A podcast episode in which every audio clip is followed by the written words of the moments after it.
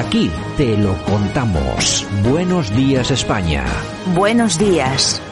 Yo diría que lo que tiene que hacer Podemos es un vídeo. Lo que pasa es que yo no sé si tendrá tiempo el vídeo suficiente para todos los artículos del Código Penal que han tocado los dirigentes de Podemos, porque no hay partido que haya hecho una lectura tan amplia y tan integradora del Código Penal como Podemos. Hace un vídeo Podemos y yo voy a dar una serie de datos objetivos. Es un partido imputado. El vicepresidente está a las puertas de la imputación y si no, fuera forado lo estaría. El número tres está imputado. Al secretario general le acaban de conceder el suplicatorio en el Congreso de los Diputados. La portavoz de Podemos en la ciudad, en la Asamblea de Madrid, está condenada por llamar, permítame y discúlpeme la expresión, entre otras lindezas, zorra a una policía municipal. Y el secretario general de Podemos fue condenado a cinco años por atracar un banco, el secretario general recientemente elegido de Podemos en Madrid es que para Podemos no es un vídeo de narcos, para Podemos es un vídeo del Código Penal entero, entero. Pero a mí es que Podemos no me preocupa, permítanme que lo diga. Podemos es una secta detrás de Pablo Iglesias. Es una secta detrás de Pablo Iglesias, pero una secta cada vez con menor apoyo electoral. Si solo hay que ver las encuestas, solo hay que ver lo que les pasó en el País Vasco, solo hay que ver lo que les pasó en Galicia. Por tanto, a mí Podemos y Pablo Iglesias como que me son indiferentes, lo tengo que reconocer. A mí lo que me preocupa es un presidente del gobierno que en vez de pactar las políticas de Estado con partidos de Estado, que en vez de pactar el futuro de los españoles con partidos de Estado, lo pacta con Podemos, con Esquerra Republicana de Cataluña y con Bildu. Eso es lo verdaderamente preocupante. Las bravuconadas, las tonterías, las, las memeces de Podemos en redes, de Pablo Iglesias, de Chenique, las que dice Gabriel Rufián en Cataluña o las que dice Arnaldo Tegui, a mí no me importan, me son indiferentes, porque yo sé que la inmensa mayoría de españoles no están ahí. La inmensa mayoría de españoles están en el entendimiento, en la convivencia, en seguir viviendo juntos, en seguir progresando, en seguir en la España constitucional. El problema es que el presidente del gobierno entiende que eso pasa por Esquerra, por Bildu y por Podemos. Y ahí es donde se equivoca profundamente y puede causar un grave daño, desde luego, al, futuro de España. Bueno, el señor Almeida repartiendo estopa en esta, en esta ocasión a Podemos. Oye, es que esto, eso tenían que hacerlo cada vez que hablan todos los días. Darles el repaso. Sí, sí. Antes de empezar el discurso que tienen que dar oficial, claro. repasito. Eh, vamos a hablar ahora mismo de los presupuestos, pero antes quiero recordarles que y pum pum, y pum pum, y pum pum. Lo tienen que hacer todos, todos los días. Exactamente. Y no solamente con Podemos, sino también con el PSOE. Recordar todo lo que pasó durante la pandemia, todos los escándalos, las mentiras, porque hay una cosa que está muy clara. Aquí eh, estamos todo el día hablando de memoria histórica, pero tenemos realmente memoria de pez. ¿Alguien se acuerda ya del, eh, del doctorado del señor Pedro Sánchez copiado? Nadie. Pues yo, por poner un ejemplo. Pues si no se acuerdan de los seres, se van a acordar de eso. yo, por poner un ejemplo, ¿eh? O sea, ¿alguien se acuerda ya del astronauta, lo que hizo el astronauta? Bueno, y como eso, pues mil cosas. Lo nadie se lo recuerda. Nadie se lo recuerda, pues la gente al final pues se olvida. Y estas son las la cosas. La gente se acuerda de lo que le repiten todos los días. Buenos días, España. Este es el ministerio de todas las mujeres, de todas las mujeres.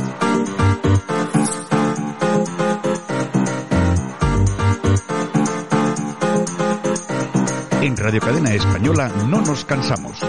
No nos cansamos de madrugar. No nos cansamos de contar la actualidad. No nos cansamos de decir las cosas claras. En fin, que no nos cansamos de tocar los temas más importantes. No nos cansamos. Pues a los buenos días, aquí estamos una semana más, por supuesto, no podríamos faltar a nuestra cita con todos nuestros oyentes a través a lo largo y ancho de España, bueno, y del extranjero. Yo me quedo asombrado, pues fíjate, las, mm. con las cifras que tenemos de oyentes sobre, hombre, tenemos en Europa, pues lo lógico, porque hay mucha hay mucho español recorriendo Europa. Oye, pero de Estados Unidos. Sí, sí, sí. Oye, sí, pero tantos españoles hay en Estados Unidos, porque me imagino que no nos escucharán norteamericanos. Trump, te escucha Trump. no, creo, que Trump esté para escucharnos, ¿no? Bueno, que no nos cansamos de ser políticamente incorrectos, por eso nos escuchan. No nos cansamos, efectivamente. Por eso estamos aquí todos los días, de lunes a viernes. A quien le pese. Exacto, y soltando estopez, que decía Exactamente, estopez, y no Aquí tenemos a doña Yolanda Cemorín. Que soy yo. Efectivamente, y que empezamos ¿Qué tenemos por ahí? Venga. Bueno, el Ministerio de Igualdad, nuestra amiga Montero, que busca una casilla en el DNI para el tercer sexo. Está en su línea, ¿eh? son, las cosas, son las cosas importantes. Son las cosas del cariño, son las cosas del querer. Eso, eso es lo que importa en este país, buscar la casilla para, para, ¿Cómo se llaman ahora estos los no binarios?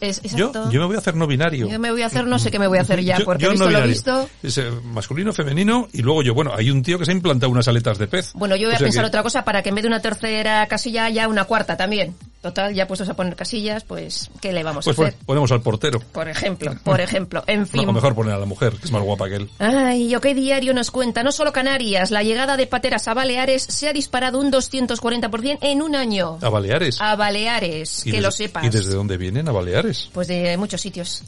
Pues no sé, pues ahí sí, que Les, ahí sí que les pilla un recorrido, ¿eh? Ahí sí que, bueno, bueno. pues un 240. Bueno, pues yo de todas formas, lo de Canarias, es que me parece la Lampedusa. Horrible, horrible. Eh, publicábamos, creo que fue ayer, eh, domingo, eh, un, un vídeo ya sabes que agredieron los eh, estos ilegales, los ah, inmigrantes que están ahí, agredieron a un chavalote y resulta, pues bueno, que oye, medio medio pueblo de Argueneguín o de, no sé exactamente, pero bueno, de la zona, salió a, a, por, ello, pero claro, una multitud de chavales, claro, es que la gente ahí está ya viviendo con miedo, pero ¿qué es esto de salir a la calle y que nos peguen, que peguen a los chavales? Resulta que estaban metiendo con unas chavalitas, claro, que estos se piensan que esto es terreno fértil para ellos, que no pasa nada, que no pasa nada, y entonces vienen y hacen lo que les da la gana, les llama uno la atención y claro, le dieron una paliza al hombre y luego el malo es el que le da la paliza. Así que bueno, los incidentes en la calle están a punto de empezar a producirse en Canarias.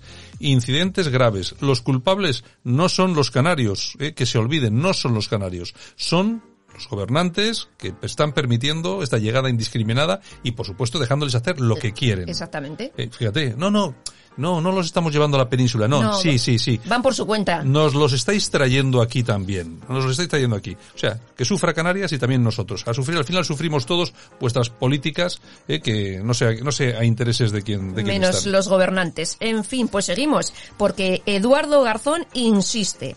Podemos imprimir dinero de forma ilimitada y así no habrá paro. Este es el cerebrito económico de Podemos y hermano del ministro Garzón. Dice que el dinero es un invento del ser humano y se puede crear sin límites Vamos, que yo mañana me voy a una imprenta y que me hagan unos billetitos, ¿no? Claro, es que, pero vamos a ver. Tú, fijaros bien, o sea, vamos, es que yo no sé, yo no sé ya ni, qué decir, porque... Es alucinante. Eh, vamos a ver, ¿por qué existe, vamos a ver, ¿por qué hay países pobres entonces? Claro. Cenutrio. No sé, ¿por qué no coge Nigeria e imprime 120.200 trillones de dólares? Es que, es que esta, esta gente no, no, no, es que no. En España se va a hacer. No les entra en la cabeza, no entienden nada, no leen, son unos ignorantes, alfabetos funcionales. Pues es un cerebrito económico. Sí, sí, sí, sí, sí, sí, un cerebrito es lo que yo te diga. Al, lado de ese hasta yo soy un cerebrito y económico. Yo, yo te digo, para decir esas semejantes cosas, en fin, pues nada, a imprimir todos billetes. Vamos a imprimir billetes, es gratis, con fotocopias, fotocopiadoras. Mañana voy a la panadería con una fotocopia de un billete de 500 euros. Cada uno que tenga una fotocopiadora que haga billetes y ya está, no pasa nada. Y punto pelota. En fin, bueno, seguimos. El Olenche de Lejona en Vizcaya, que el olenchero, para el que no lo sepa, evidentemente es el Papá Noel vasco, pues sermonea a los niños por escribir la carta en castellano. Mm. Ha dicho, debo daros un tirón de orejas. Que ahí estamos otra vez en lo mismo que Papá Noel este vasco no tiene la culpa. Claro. La tienen los que han confeccionado esa carta, que es otro asunto político. Exacto. Desde, desde la transición, el PNV, que ha sido el que ha gobernado aquí, aunque ha tenido cuatro añitos el PSOE, pero ha dado lo mismo, porque no han hecho nada, son unos vagos. Sobre todo este, ¿cómo se llamaba este? El Lendakari. El Pachi, el Pachi Nadie. El, Pachi Nadie le llamaban, fíjate que le, fíjate que le llamaban Pachi Nadie. O sea, que, fíjate, a Trump le llaman eh, extremista, hmm. a, a, este, a Pedro Sánchez le llaman eh, Doctor Muerte. Bueno, a este no, a este Pachi Nadie. porque ha sido el peor Lendakari que hemos tenido aquí. Y ya es decir, ¿eh? Imagínense, imagínense qué tipo, qué elemento es de. Bueno, a lo que iba. Pues a lo largo de todos estos años desde la transición se han gastado más de un billón con B de las antiguas pesetas en promocionar el euskera. Mm, y siguen. ¿Para qué ha valido? Pues para lo que vale hoy en día. Bien. Eh, y, lo que, para lo que vale se lo voy a explicar ahora mismo inmediatamente. Tú te coges un avión en Sondica, bueno, que ahora ya no se llama Sondica, ahora se llama Loiu.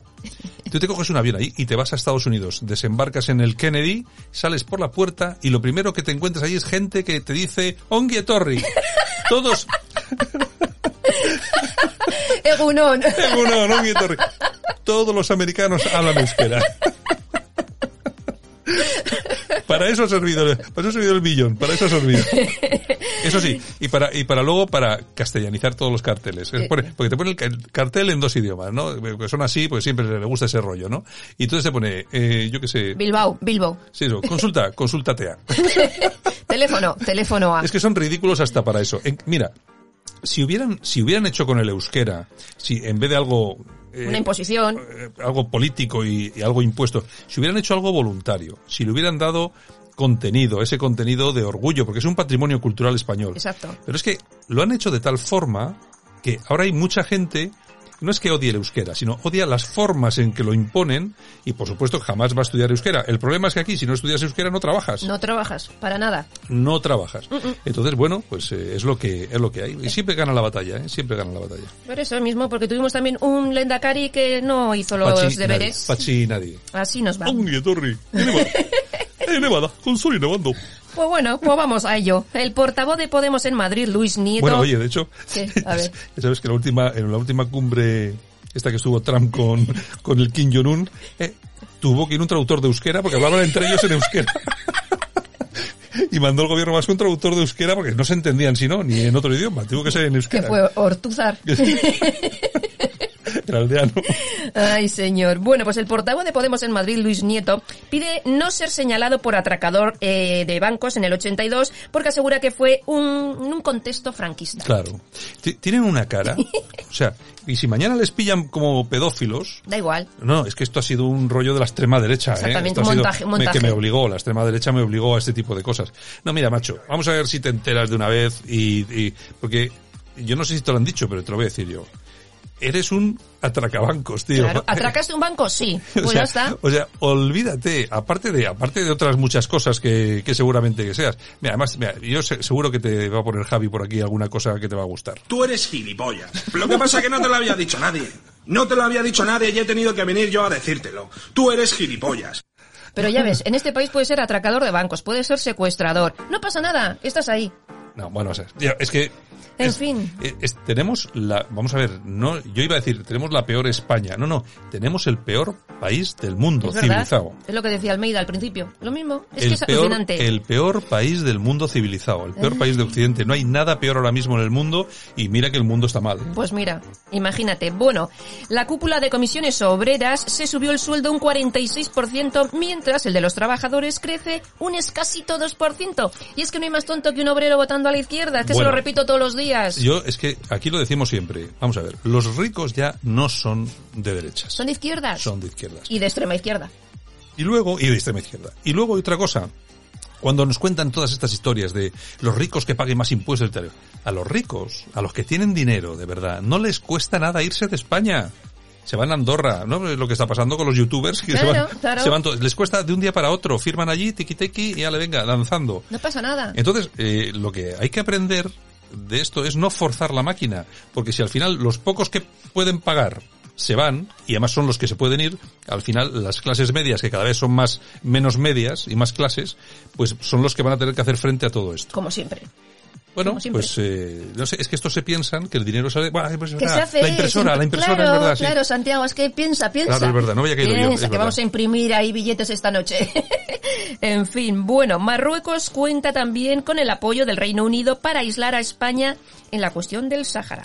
Bueno, hay una operación ahí, una operación pinza contra España, está absolutamente Sí. clara y además, pero que no, es- esto no va a desem- Hay dos, hay dos cuestiones que son muy importantes. Por un lado, está el tema del Sáhara y otro, por otro lado está la venta de armamento de Estados Sí, Unidos sí, a sí. Marruecos. Le han vendido en, las, en los últimos días eh, armamento por más de mil millones de dólares. Mil millones de dólares. Están comprando los, eh, los últimos eh, aviones, eh, últimos modelos eh, fabricados en Estados Unidos. Mientras que nosotros, aquí en España, Y- tenemos... Y, le regalamos cosas. Bueno, aparte, mientras nosotros todavía tenemos aquí Harrier, los Harrier, ¿sabéis lo que son los Harrier?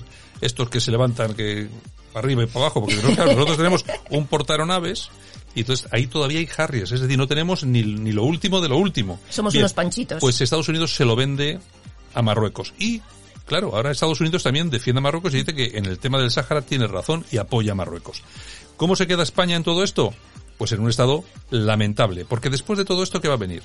Ceuta, Melilla, y atención a las Islas Canarias. También. Atención a las Islas Canarias, que todo lo que se está produciendo con la llegada de inmigrantes no es un asunto única y exclusivamente de inmigración, que tiene que ver con inmigración. Es una verdadera invasión de las allá. islas, es una verdadera invasión de las islas y es un verdadero ataque directo contra España todo lo que está pasando. Y tenemos un gobierno que no hace frente a todo eso, por lo tanto, nos han perdido el respeto. Seguimos. Mm, Podemos plantea a Sánchez relevar a María Jesús Montero como portavoz por incapaz. Bueno, pues tampoco, tampoco les falta razón, o sea, no, tampoco nos vamos a engañar a esas alturas. Ay, News, Paquito, el Es la chiqui, ¿no? La chiqui, La ¿no? chiqui, la chiqui, exactamente, no me extraña que la quieran, que sea incapaz. Bueno, News, Paquito, el etarra que fue líder de ETA sale de prisión tras 28 años. Su salida coincide con el 33 aniversario del atentado a la casa cuartel de Zaragoza, por el que fue condenado a más de 2.300 años. Sí, yo no sé para qué condenan a, a 2.300 años ni a 300 y luego al final cumplen cumplen eh, 23, 28 ¿cuántos? y a la calle, sí, sí. Cumplen 28 años y ya están en la calle. Ahora le dan el Onguietorri. Y ya está, En y- vez de en el aeropuerto Kennedy, se lo harán en su pueblo aquí. Y en las próximas listas electorales parlamentario Claro, vasco. y si no, pues le meten en el ayuntamiento para que cobre un sueldito. Ni más ni menos. Así es, así es. En fin, bueno, la dialéctica nacional. Texas abre la vía la- de la independencia ante el fraude electoral progre. Así de contundente se ha expresado el Partido Republicano del Estado de Texas. Bueno, ya sabéis que el- la persona que encabeza el movimiento secesionista del estado de Texas es un tío famosísimo. Es Chuck Norris. Chuck Norris. Sí, sí, Chuck sí. Norris. O el, sea, el armas. el tío. Eh, Vamos a ver, existe un movimiento muy potente. eh, hay dos estados en, en Estados Unidos, hay dos estados que son los que encabezan esto del secesionismo, es decir, que están por la independencia independizarse del resto de los estados. Por un lado está Texas, con un movimiento no muy fuerte, pero como tiene algunas figuras muy conocidas, pues tiene bastante más relevancia. Pero el que tiene de verdad fuerza es el, el movimiento secesionista de California que iba todo muy bien hasta que han invitado allí a visitarles pues a los secesionistas catalanes. Entonces digo yo, pues ya la han fastidiado. Como, como hagan lo mismo, la han cagado. Pero en California, cuidadito, claro. Sí, Es que California, si fuera independiente, sería, eh, por, me parece que por PIB mundial, sería el sexto país del mundo. Pues ya ves. Solo California, claro, tiene allí todo Mm. la cuestión tecnológica y tal, y, y es la leche. Si me equivoco, que algún oyente que Mm. nos deje por ahí algún comentario y, y, y, y lo vemos. Pero, efectivamente, ese es eso, claro. Tienen un problema grave. Hombre, a Estados Unidos, aparte por la pasta, o sea, con la cantidad de demócratas de estos cutres que hay en California, y esto, y el Hollywood, Ya te digo. porque Hollywood, aquí todo es mucho protestar, pero Hollywood es Hollywood por Estados Unidos, Ya. no por, no por California. Ya te digo, ya te digo. En fin, la tribuna del País Vasco.com. Valérie Pécresse, presidenta del Movimiento Social eh, Libres francés, ha asegurado que no erradicaremos el islamismo si antes no destruimos los guetos urbanos. Estos guetos promueven el adoctrinamiento mientras que el gobierno mira hacia otro lado. Y varios analistas dicen que Valérie pues es una firme candidata a liderar la derecha francesa. Bueno, en principio yo no sé si será candidata, porque ya le preguntaremos a nuestro compi, por aquí a Debbie Rodríguez, pero lo, que, lo que sí es cierto es que lo que está diciendo es verdad. Claro, no... O sea, mientras no, mientras no sean capaces de acabar con todos esos guetos en todas las ciudades, las no Claro, zones y tal y cual, ¿cómo vas a acabar con el islamismo? Si, si viven ahí es su... Y es- no se atreve nadie a entrar en esas zonas. Es su, es su forma de vida, ¿no? Bueno, el mundo. Televisión paga 43.000 euros por cada programa de Jesús Cintora. La productora de José Miguel Contreras, que fue cofundador de La Sexta, se embolsará 1,3 millones de euros por el programa Las Cosas Claritas. Como casi nada. En el, Cintora es una cosa... 43.000 euros cada Cintora. programa, ¿eh? Impresionante. Pero si a mí me da igual, vamos a ver. Vamos a ver, a mí me da igual. El que cueste 43.000 euros. Si yo entiendo que un programa de televisión tiene que costar dinero, es decir, Claro, sí. no sale gratis hacerlo. Pero hablamos de me televisión mo- española. A mí lo que me molesta son otras cosas.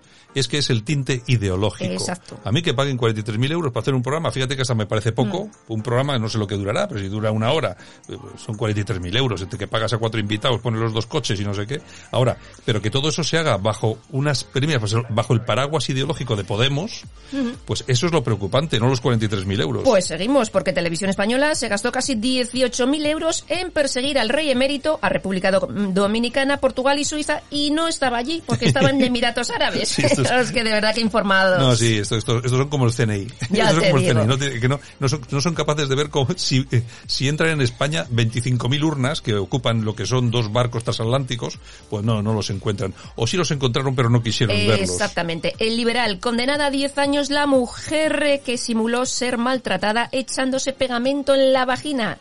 Esta mujer de 35 años, de León, y de la que solo sabemos sus iniciales, no sabemos el nombre. VGG. Bueno, bueno, pues bueno, ya veremos a ver si protesta la ministra de Igualdad. Lo dudo mucho, todavía no ha salido ahí. En fin, el confidencial digital. Familia española busca esclava para cuidar del abuelo. El abuso a interna se dispara. 500 euros por trabajar de lunes a domingo sin días libres. La gente también tiene una cara que se la pisa, ¿eh? Bueno, vamos a ver. Es que yo luego te, luego ves las cosas y, y hasta yo vamos, no, no quiero con esto justificar nada, ¿eh? pero vosotros imaginaros cómo tiene que estar una persona cobrando 500 euros y trabajando de lunes a domingo. Al final la desatención, pues claro que hay desatención. Claro, porque estás cobrando eso y estás sin ganas, estás y tal. Entonces lo que habría que hacer es prohibir este tipo de cosas ¿eh? y regularlo en condiciones. Claro. No hacer como hacía Echenique, que no pagaba eh, Eh, o la- que pagaba, en, que seguridad- pagaba en negro, no pagaba la seguridad social. Pues igual lo que hay que hacer es que la gente empiece a pagar la seguridad social, ese tipo de cosas y obligarles. Ya veremos. El confidencial digital. El gobierno mantiene oculto el informe que alertó en febrero de la crisis migratoria en Canarias. Claro, ¿cómo lo va a tener en secreto? Bueno. En fin. El independiente. El exceso de muertes por COVID-19 superará los 80.000 fallecimientos este año. Lo comentabas tú la semana pasada. ¿Mm? ¿Te acuerdas, no? Pues sí, ya veremos, a ver, no nos van a decir nunca las Nada, cifras. nada, nada. Y en Voz Populi nos cuentan que Pablo Iglesias y su mujer, la ministra Montero, llevan gastados más de 160.000 euros en promocionarse en Facebook. o sea que se, se pone, se pagan ahí las cosas, ¿no? Ya te digo. Bueno, en Es República. increíble, increíble. El juez archiva la causa contra Camps por los contratos de la visita del Papa a Valencia. El juez considera que todas las aporta- aportaciones económicas fueron fiscalizadas por la Sindicatura de Cuentas con la debida publicidad y sin que hubiera o sin que se hubiera observado irregularidad Tú fíjate alguna. todo lo que han dicho, lo que han dicho de Camps, con los trajes de Camps, con la Fórmula 1, con la visita del Le Papa. machacaron. Y al final el tío no ha hecho absolutamente nada. ¿Qué hicieron con Rita Barbera? Exactamente lo mismo. Y al final, pues ¿cómo estamos? Pues que en las portadas permanentemente está el PP, que me da igual que sea el PP, podía ser Vox, podía ser Ciudadanos, y estos tíos que son unos verdaderos trileros, Ahí están. ahí están. Gobernando y no pasa nada. Bueno, Vox busca que el Congreso obligue al gobierno a blindar la libertad de expresión en las redes sociales. Me parece genial. Pues sí, lo que vamos a ver, es que el tema de la libertad de expresión hay que tener mucho cuidado con esto, porque lo mismo que eh, piensas que es a favor, igual se te pone en contra. Ya, ya, ya. Lo que hay que obligar, lo que hay que obligar y yo no sé, igual esto que digo igual a la gente no le gusta. Lo que habría que obligar es a todo usuario de las redes sociales a poner su nombre y sus apellidos. Claro. Y si no públicamente, es decir, oye, que no se vea públicamente que yo me llamo eh, Pedro Pérez, que, que, que salga allí, eh, soy Aladino, por ejemplo, pero para darte de alta que sí que tengas que utilizar tu nombre, tu apellido y tu DNI. Y si no, nada. Porque con eso evitaríamos mucha gilipollez y mucha tontería y a mucho valiente de pacotilla. Exacto. Porque yo estoy de los valientes estos anónimos, me da igual, ¿eh? De derechas y de izquierdas. Esto que desde el ordenador en su casa, con el cafecito en la mano, son súper valientes y súper patriotas. Es como estos generalotes, ¿no sabes? De los grupos de WhatsApp, que después de estar 40 años en el ejército, ahora resulta que vienen aquí a hacerse los valientes en un chat de WhatsApp, a hacer el chorra, el tonto, que han hecho un servicio absolutamente estúpido a España con todo esto. Pero bueno, ahí están, ahí están. Pero el, es lo que digo yo. Todo el mundo, todo el que quiera estar en redes sociales, Datos. datos, nombre, apellido y DNI. Pero no solamente para las redes sociales, Para. WhatsApp, para todo. Nos evitaríamos a un montón de gilipollas. Exactamente. Bueno, noticias del corazón. Casi seis años de cárcel para el Joyas por violencia machista hacia su mujer e hijos, el gran hermano. Pero yo no sé de qué os extrañáis, y eso ya se le veía, le pegó una vez un bote un- con el micrófono a uno, Claro, otra pero vez ahora le le has pegó... oído la sentencia. Ah, Siete yo- años de cárcel. claro. Bueno, seguimos. La rinoplastia que acabó con la carrera de Jennifer Grey, protagonista de Dirty Dancing. Se operó y adiós, ya no volvió a hacer muchas más películas, sí, ¿eh? no, dicen, dicen sí que se estropeó la cara la pobre. Sí, sí, sí, sí. ¿Qué más? en fin. Lluvia de críticas a la nieta del rey emérito, Victoria Federica, porque dice que lleva un bolso de Loewe, pantalón de cuero y botas militares. Fíjate tú. O sea, como si nadie lo llevas en este país. O sea, es que es alucinante, que que- vamos. bueno, pero es igual que la Milá cuando decía del doctor Cavadas que le parecía un tío muy radical porque llevaba una chupa. Otra- otra boba. un- una, una chupa De con, camuflaje. de camuflaje. Ay, pero son así, bueno. es, la izquierda es así. Bueno, pues felicitamos también a Alba Díez, la hija del Manuel Benítez el Cordobés y Vicky Martín Berrocal. El cordobés, el el cordobés. cordobés, el cordobés, que cumple 21 años. Pues muy bien, felicidades. felicidades. Y Nova Djokovic, que se ha comprado una mansión en Marbella por 10 millones de euros. Resulta que pasó el confinamiento en ella pagando 10.000 euros al mes y ahora la ha comprado. Hombre, claro, se ha dicho, joder, me he tenido que pasar aquí dos meses a 10.000, 400.000, coño, pues me, Me la compro. Me, me la compro. ya, ya, ya. es que me la compro. Toñejas, toñejas. Pues venga, vamos a dar unas toñejitas a alguien. Pues para el ex atracador de bancos, Luis Nieto. Ha dicho que le tienen que juzgar por su trabajo, no por atracar un banco, oye. bueno, bueno, pues, si, claro. era, si era su trabajo, ¿no? Claro, atracar, bancos, ¿no? exactamente. Y Pues, aplausos. ¿Para quién? Pues se los vamos a dar a Pitingo. Pitingo. Mensaje a Podemos. Poneros a currar, partida de vagos. Es que, oye, el, el pitingo está... Está que se sale. Está que se sale. Además, a mí me encanta porque yo creo que es de los pocos artistas en este país, con Bertín Osborne y alguno más, que ha tenido el valor suficiente de salir a la palestra con lo que le puede costar. por, por lo menos en cuanto a conciertos y tal en España, en el extranjero, no le va a costar nada porque lo van a seguir recibiendo con los brazos abiertos porque el tío Sí, es bueno. sí, sí. Pero, oye, muy valiente, pero muy valiente, ¿eh? Bueno, Pues venga, esto se acabó. ¡No se acabó! ¡No, señor! Yo también tengo algo que decir.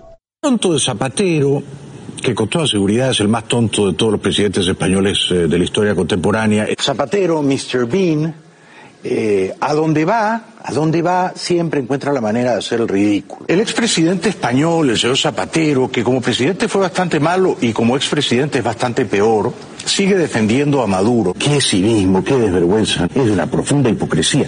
Por otro lado, un tonto que viaja mucho no deja de ser tonto, ¿no?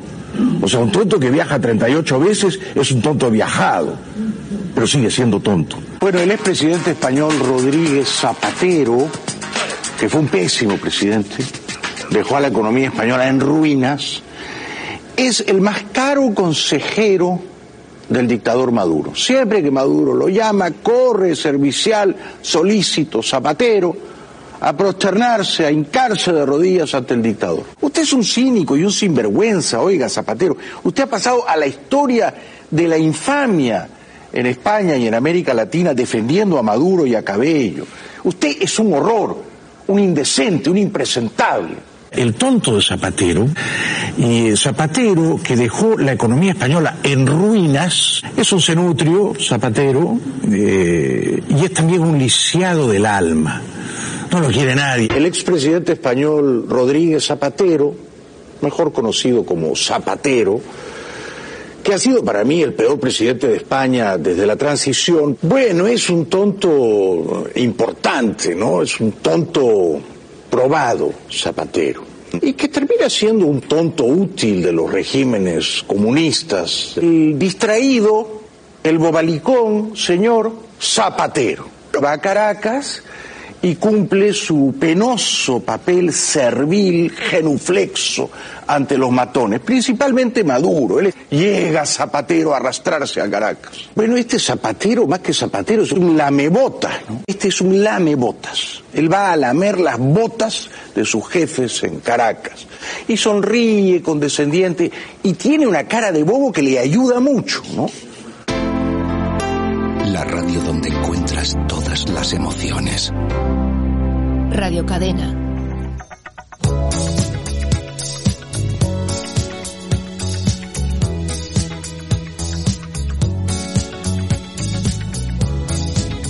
Tal día como hoy, pero del año 1977, se estrena en Nueva York la película Fiebre del sábado noche.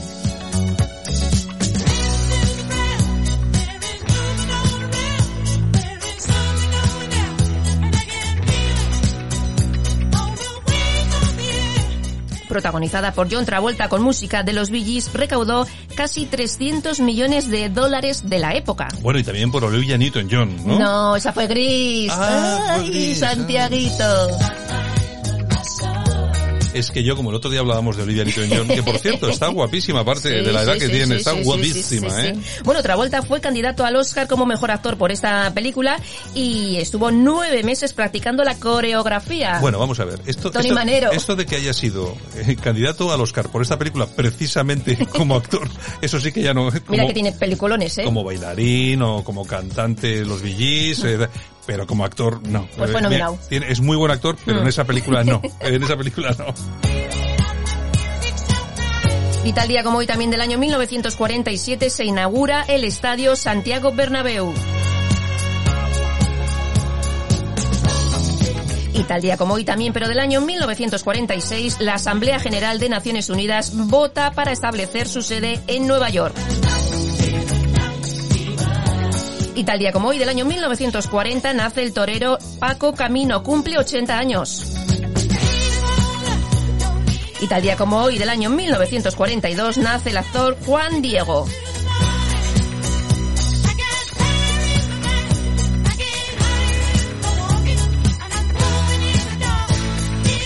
Las efemérides de hoy con los VGs. Y este, esta fiebre del sábado noche. Exactamente. Mañana regresamos. Bueno, un besito para todos. Adiós. Nosotros continuamos con la información aquí en Buenos Días.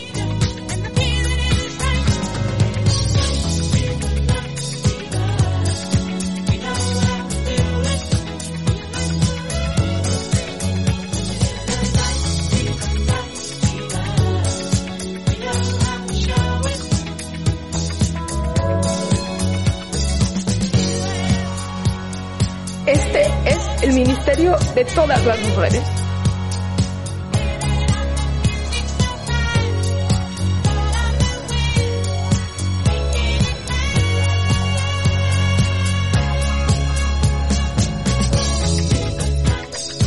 Este, este, este, este.